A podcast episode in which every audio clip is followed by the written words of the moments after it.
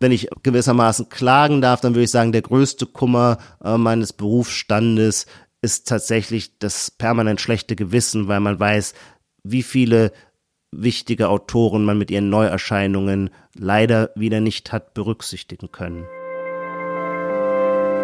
Hinter der Geschichte. Der wöchentliche Podcast für Freunde der Zeit. Herzlich willkommen zu einer neuen Folge Hinter der Geschichte, dem Podcast über die großen Themen aus der aktuellen Zeit und wie sie entstehen.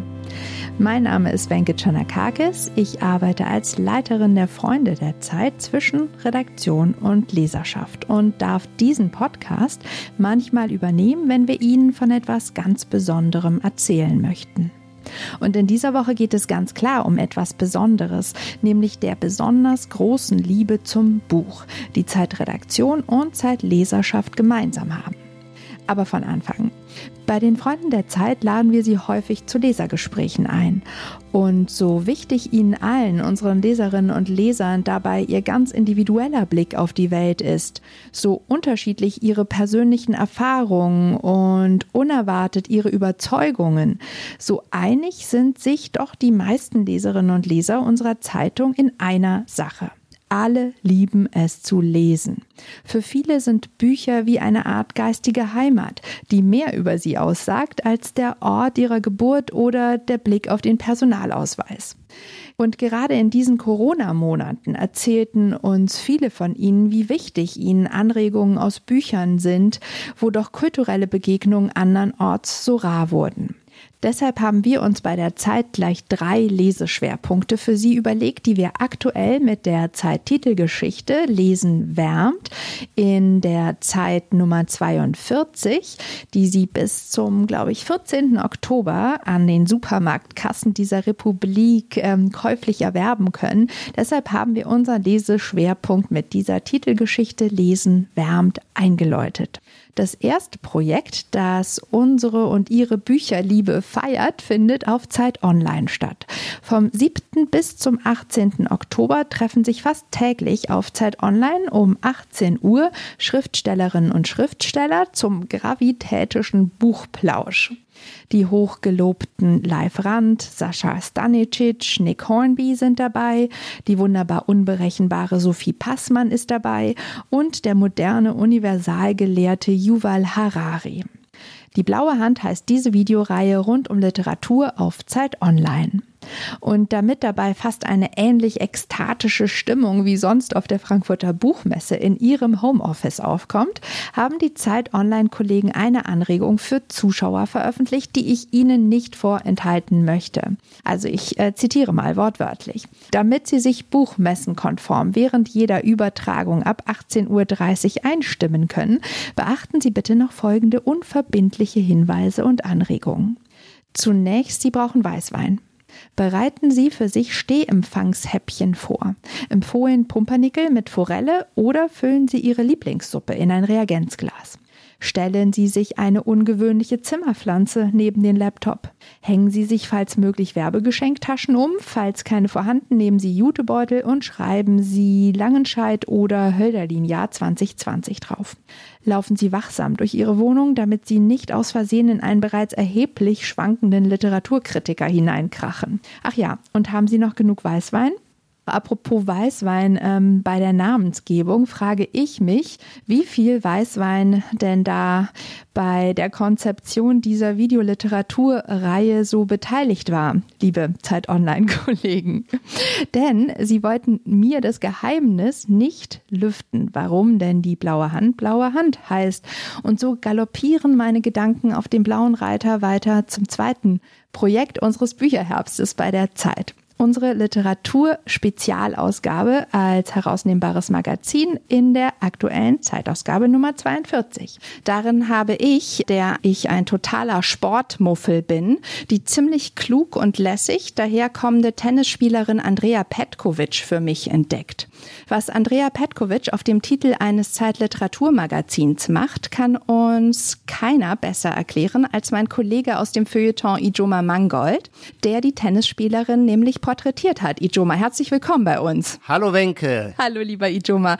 Danke, dass du dir heute ein wenig äh, Zeit für uns nimmst, obwohl du gar nicht hier in Hamburg ähm, bist, wo wir eigentlich äh, auf dem Flur fast Flurnachbarn sind, im vierten Stock des Helmut Schmidt Hauses, sondern aus Berlin jetzt zugeschaltet bist. So ist es. Lieber Ijoma, danke, dass du uns mitnimmst ein bisschen hinter die Geschichte von Zeitliteratur. Wie kam es zu der Tennisspielerin Andrea Petkovic auf dem Literaturmagazin? Was hat es damit auf sich? Auf dem naheliegendsten und einzig legitimen Weg durch die Veröffentlichung eines literarischen Debüts von Andrea Petkovic. Ja, so ist es. Man kennt Andrea Petkovic auch schon als Kolumnistin aus dem SZ-Magazin. Da schreibt sie meistens über Filme, die ihr viel bedeuten und inwiefern die ihre Biografie auch geprägt haben. Sie war immer schon eine Schreibende und hat sich jetzt tatsächlich entschlossen, im echten literarischen Sinne ein Band mit Erzählungen vorzulegen. Diese Erzählungen sind, liegen nah an ihrer eigenen Geschichte, also auch an der Geschichte des Tennisstars Andrea Petkovic, aber sie sind in der Art, wie sie geschrieben sind, nicht einfach äh, vorgezogene zu frühe Memoiren, sondern wirkliche literarische Verdichtungen von Fragen, die man an das Leben stellt, auch jenseits oder unabhängig davon, dass man ein Tennisstar ist.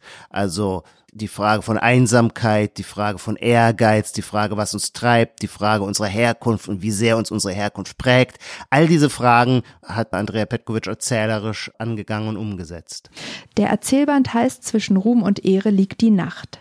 Was macht für dich die besondere Qualität dieses Buches aus? Ich glaube, dass das Besondere, aber das ist jetzt keine Entdeckung, also Tennis-Interessierte wissen, es ist schon, dass äh, Andrea Petkovic ein Multitalent ist. Sie ist ja hat, hat auch, glaube ich, seit einem Jahr einen Vertrag bei der ARD als Sportkommentatorin. Das ist jetzt nicht so ungewöhnlich, dass Sportler auch zu Sportkommentatoren werden. Aber sie hat wirklich diese Fähigkeit, das, was sie erlebt und tut, auch in Worte zu fassen und zu reflektieren.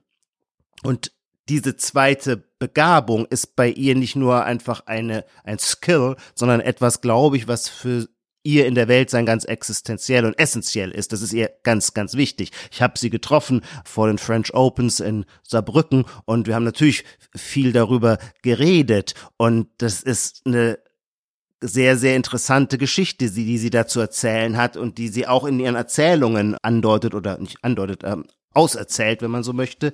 Ähm, ihr Ihre Mutter ist Bosnierin, ihr Vater ist Serbe. Die sind äh, im Jahre 88 nach Deutschland gekommen, wenn ich die Zahl genau hinkriege. Also noch bevor Jugoslawien zerfiel. Das war quasi ihr Glück. Sie kamen in Deutschland an und hatten keinen Flüchtlingsstatus, sondern waren quasi reguläre Einwanderer. Und Andrea Petkovic ist dann in Darmstadt aufgewachsen und ihr fiel natürlich schon auf, obwohl alles wunderbar lief, tolle Schule, nette Nachbarn und so weiter, aber ihr fiel schon auf, dass es sowas wie soziale äh, Unterschiede gibt. Äh, wenn sie bei ihren Schulfreundinnen nach Hause kam, landete sie oft in großen Villen und da herrschte dann so ein ganz anderes bildungsbürgerliches Gehabe, wo man in Museen ging, wo im Wohnzimmer große Bücherregale standen, wo der Theaterbesuch dazugehörte, wo die Möbel Ausdruck eines ähm, Lifestyle-Selbstgestaltungswillens waren und so weiter und so fort. Wir kennen es alle und, und Kinder haben ein starkes Gespür für die feinen Unterschiede, für soziale Distinktionen. Und in, in dieser Situation sagt sich die Figur, die aber in den Erzählungen auch Andrea Petkovic heißt, aber es ist natürlich auch eine literarische Stilisierung und es ist natürlich auch eine retrospektive Beschreibung. Aber die junge Andrea Petkovic sagt sich dann in diesem Moment, da will ich auch hin. Und was ist der schnellste Weg dahin? Und da sagt sie sich, na ja, ein Tennisstar werden. Ihr Vater ist schon Tennistrainer. Sie hat weiß, dass sie da sehr begabt ist und sie weiß, wenn sie ganz hart arbeitet, dann ist der Expresszug, so nennt sie das, der Expresszug in diese wohl ausgestattete Welt ihr Tennistalent. Und ich erzähle das deswegen, weil eigentlich wollte sie schon damals, war sie, sie las wie verrückt und wenn man lesen sagt, dann meint, also der, der Lesekanon von äh, Andrea Petkovic, der ist sehr hochkarätig, der ist einschüchternd hochkarätig, also der ist kanonisch. Ähm, das sind die großen Klassiker. Dostoevsky war für sie eine entscheidende Figur. Das sind aber auch große Avantgardisten wie Roberto Bolaño oder David Foster Wallace, der im Übrigen ja selber mal kurz vor einer Profi-Tennis-Karriere stand. Auch daher natürlich eine große Faszination für dieses Werk des amerikanischen Erzählers. Kurz, was ich sagen will, in ihrer Adoleszenz war sie schon eine leidenschaftliche Leserin und auch Schreiberin und hatte eigentlich schon auch immer den Traum, gerne eine Schreibende, eine Autorin sein zu wollen. Aber, so deute ich das zumindest, ihr erschien der Weg übers Tennis der zielstrebigere äh, für den sozialen Aufstieg. Ja, das ist so ein Teil der Geschichte. Der Ehrgeiz ist ein zentrales Motiv, das beschreibst du auch in deinem Porträt. Wie hast du sie sonst erlebt? Du warst mit ihr auch auf dem Tennisplatz und hast sie dort erlebt mit ihrer ganzen Entourage. Ja, ähm, es ist so, dass ich glaube, dass, die, dass wir als Gesellschaft oft ein bisschen heuchlerisch unterwegs sind, ähm, weil wir den Begriff Ehrgeiz immer negativ konnotieren. Ich habe mein Porträt über Andrea Petkovic sehr stark um den Begriff des Ehrgeizes aufgebaut, aber ich meine damit nichts Negatives. Ich meine damit quasi eine vitalistische Kraft, die uns alle vorantreibt oder wer den Ehrgeiz nicht hat, ist auch nicht schlimm, aber, aber dann passiert in der Regel auch nichts Neues und Aufregendes in der Welt. Also man sagt ja deswegen auch, spricht auch von gesunden Ehrgeiz. Und ich glaube, Menschen, die so, so High-Performer, die solche Spitzenleistungen zu bringen in der Lage sind wie Andrea Petkovic, natürlich haben die eine, eine ganz andere Ehrgeizdimension äh, als wir Durchschnittsmenschen. Das ist auch für mich total faszinierend, das zu beobachten und das zu sehen, weil man merkt es dann quasi auch schon in jeder SMS, die man mit so jemandem austauscht. Da ist einfach immer eine große Energie drin. Ähm, und eine Zielstrebigkeit. Also ehrgeizig sein zu wollen reicht noch nicht. Was man braucht, ist ja Willensstärke. Und das ist vielleicht ja sowieso das, was uns am Tennis fasziniert.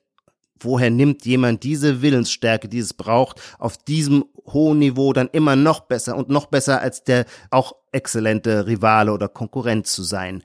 So, das alles meint aber nicht, dass man einer Person gegenübertritt, die völlig unentspannt ist, die autistisch ist, die nur auf sich bezogen wäre, überhaupt nicht, gar nicht. Andrea Petkovic und das prädestiniert sie zur Erzählerin, zur Schriftstellerin, ist eine ganz große Weltbeobachterin sie mag es sich selbst zu beobachten, sie mag es aber auch die Welt zu beobachten und deswegen kann sie uns aus ihrem Leben, aus ihrer Welt auch so toll und mitreißend erzählen. Und jetzt war deine Frage, ja, wie, wie sieht es aus?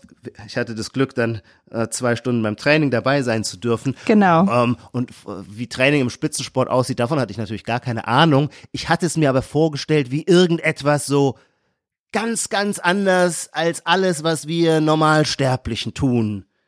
Und ähm, das war natürlich eine naive Vorstellung. In Wahrheit ist es umgekehrt. Es ist ganz genau so, wie wenn ich selber auch auf den Tennisplatz gehe. Man quatscht erstmal ein bisschen mit seinem Trainer, äh, man freut sich, dass die Sonne scheint, man rühmt die Schönheit des Tennisplatzes, der von lauter grünen Bäumen umgeben ist. Ähm, dann macht man sich so ein bisschen warm, äh, klagt vielleicht darüber, dass es hier oder da ein wenig zieht. Und dann, naja, dann spielt man halt. Okay, klar, für mich ist faszinierend, diese ganze Athletik, die sie da verkörpert und in sich hat, so aus einer Nähe zu sehen, die Kraft, die aufgebracht wird. Sie ist ja schon eine Sportlerin, die auch sehr über die Kraft geht. Das aus der Nähe zu sehen, das fand ich faszinierend. Aber am Ende ist es, naja, ist halt so, wie es ist, wenn man Sport macht, nur besser. Und du durftest auch kurz selbst gegen sie antreten, oder? Nein, das wäre schön gewesen. Nein, äh, sagen wir so. Ich glaube, weil sie eine wirklich reizende Person ist, hätte ich den Wunsch vorgetragen, äh, hätte sie ihn mir vermutlich nicht abgeschlagen. Aber ich wusste vorher, weil ich selber gerne, aber sehr schlecht Tennis spiele, dass es mich natürlich total reizen würde, allein um bei meinen Freunden anzugeben. Aber ich wusste, sie würde dann aus Höflichkeit Ja sagen und das ist unfair. Und deswegen habe ich äh, erst, nachdem wir dann Tennisplatz verlassen hatten, schon auf dem Weg zum äh, Lunch waren, äh, erzählt, dass ich auch selber Tennis spiele. Insofern kam es nicht zu einem Ballwechsel. Ich finde ja, mit der Höflichkeit verhält es sich anders herum als mit dem Ehrgeiz. Die Höflichkeit hat manchmal einen zu positiven Ruf, wohingegen der Ehrgeiz manchmal als zu negativ daherkommt, oder? Interessant. Andrea Petkovics Buch ist ja eines von etwa 37 Büchern. Ich habe einmal grob nur durchgezählt, mit denen ihr euch in der aktuellen Literaturausgabe beschäftigt. Wie kommt ihr in der Redaktion denn überhaupt auf diese Auswahl aus der Vielzahl der neu erscheinenden Titel? Vielleicht können wir uns da einmal ein bisschen von Andrea jetzt verabschieden und auf die andere Auswahl gehen. Naja, das ist, das macht sich vielleicht der Leser nicht so, so richtig klar. Die Hauptaufgabe von äh, uns als Literaturredaktion ist tatsächlich, um das harte Wort zu gebrauchen, Selektion. Denn es erscheinen, ich will jetzt keine unsinnigen Zahlen nennen, aber sagen wir, ernstzunehmende Bücher, von denen man sagen würde, ja klar, die können in großen deutschen Tages- oder Wochenzeitungen besprochen werden, erscheint pro Saison, ich sage jetzt mal so eine Zahl und die ist ganz sicher eher untertrieben als übertrieben, wie 2000 Titel pro Saison, das heißt pro Jahr 4000. Wenn wir jetzt schauen, wie viel Platz wir bei der Zeit haben, um über Bücher zu schreiben, das sind mit Glück pro Woche zwei Bücher.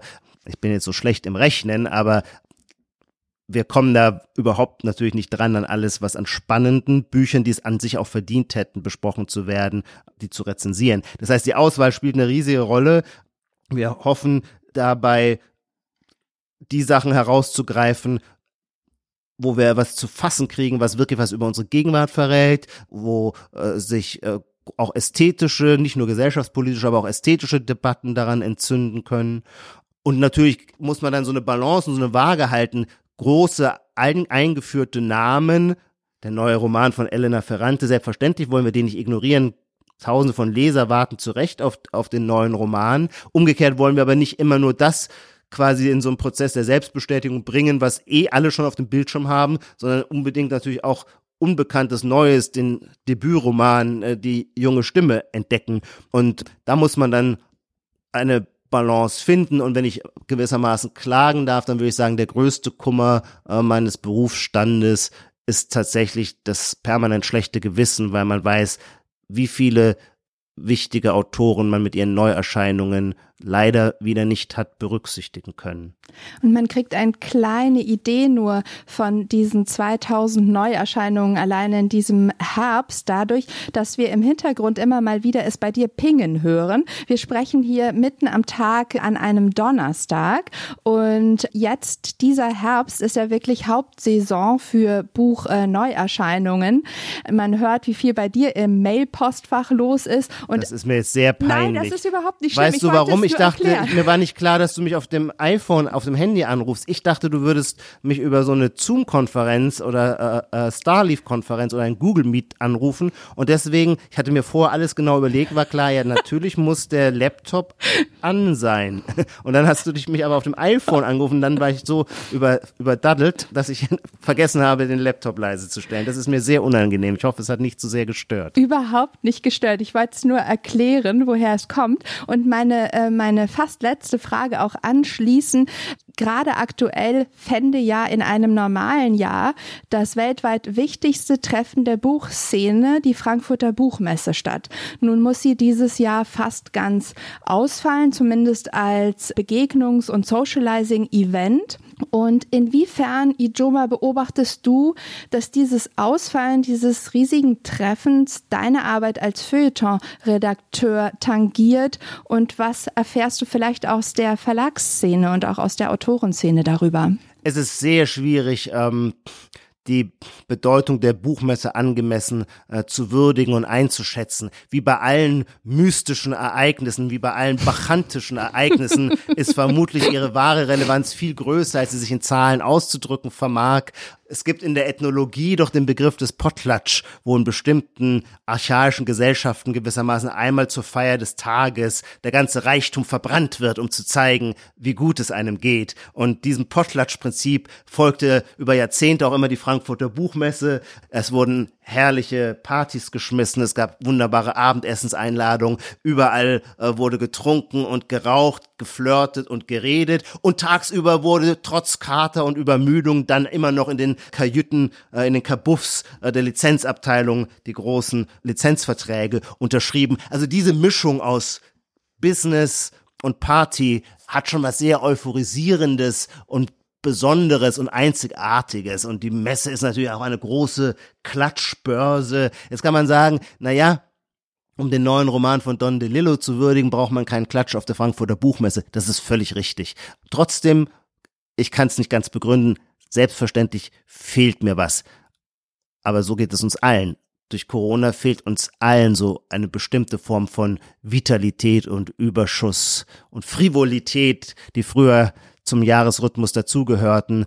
Und da muss ich, wenn ich jetzt einen großen Themensprung machen kann, da muss ich auch sagen, die, mir tun die Leute so zwischen, ich bin jetzt mittlerweile in dem Alter, ich habe das Schönste gesehen und wende mich weise äh, dem zurückgezogenen äh, Corona-Leben zu. Aber wenn ich mir anschaue, so stellt man sich, so stellt man sich auch das Leben eines klassischen Zeitredakteurs im Feuilleton vor. Nicht wahr? Nicht wahr, genau. Aber wenn ich auf junge Leute schaue zwischen 20 und 30, denen jetzt auch so wahnsinnig viel Schuld in die Schuhe geschoben wird, namentlich in Berlin, weil sie zu viel nachts feiern würden, Ach, ich, also ich kann jedenfalls schon verstehen, dass es ein brutaler und schwieriger. Ich hätte meine 20er Jahre nicht durchgehalten. Ein halbes Jahr lang ohne Party.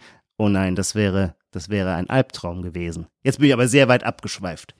Danke, lieber Ijoma, für dieses Abschweifen, aber auch für diesen kleinen Blick hinter die Geschichte deiner Begegnung mit Andrea Petkovic und auch dem aktuellen Zeitliteratur. Danke, dass du uns ein bisschen erzählt hast von deiner Arbeit als professioneller Leser und Kritiker. Und wir bleiben gespannt darauf, was du ganz privat liest, lieber Ijoma. Das verrätst du uns hoffentlich in einem der nächsten Newsletter unserer neuen Literatur-Community, was wir lesen. Und damit komme ich zu dem dritten Buchprojekt, von dem ich Ihnen in diesem Podcast erzählen möchte. Aber erst einmal auf Wiederhören, lieber Idoma, nach Berlin. Tschüss. Tschüss, Winke. Das dritte Projekt der Zeit, in dem das Lesen so richtig gefeiert wird, ist unsere neue Literatur-Community Was wir lesen. Darin wollen wir für Sie die vielen spannenden Texte und Artikel aus der Zeit und von Zeit Online rund um die Welt der Bücher bündeln. Wir wollen alle Termine zu Autorengesprächen und Lesungen für Sie sammeln. Und vor allem im Kern unserer Community soll Raum entstehen für die überraschendsten Buchempfehlungen von den spannendsten Lesern unserer Republik. Und zu den spannendsten Lesern gehören natürlich unsere lieben Zeitkollegen, wie der eben zu hörende Ijoma Mangold, aber auch lesende Prominente, wie der Schauspieler Matthias Brandt, die Autorin Julia Enders, der Politiker Karl Lauterbach, die EU-Parlamentsvizepräsidentin Katharina Barley und der langjährige Innen- und Verteidigungsminister Thomas de Maizière etwa. Hätten Sie etwa gedacht, dass Thomas de Maizière sich Zeit zum Romanlesen nimmt? Er ist ein regelrechter Vielleser. So erzählte er etwa meiner Kollegin Anna von Münchhausen, dass er viel Belletristik lese, Sachbücher eher weniger. Und ich zitiere mal aus seiner Buchempfehlung, ich lese gerne Bücher, die etwas mit unseren Befindlichkeiten in Deutschland zu tun haben, wie zum Beispiel Unterleuten von Juli C. Also, wenn Sie nichts mehr rund um Literatur von der Zeit verpassen wollen und wenn Sie ebenso neugierig wie wir darauf sind, was andere spannende Menschen lesen, dann melden Sie sich jetzt kostenlos zu unserer neuen Literatur-Community Was wir lesen an. Ganz einfach unter www.zeit.de slash was wir lesen. Ich freue mich auf Sie. Ihre Wenke Chanakakis. Tschüss.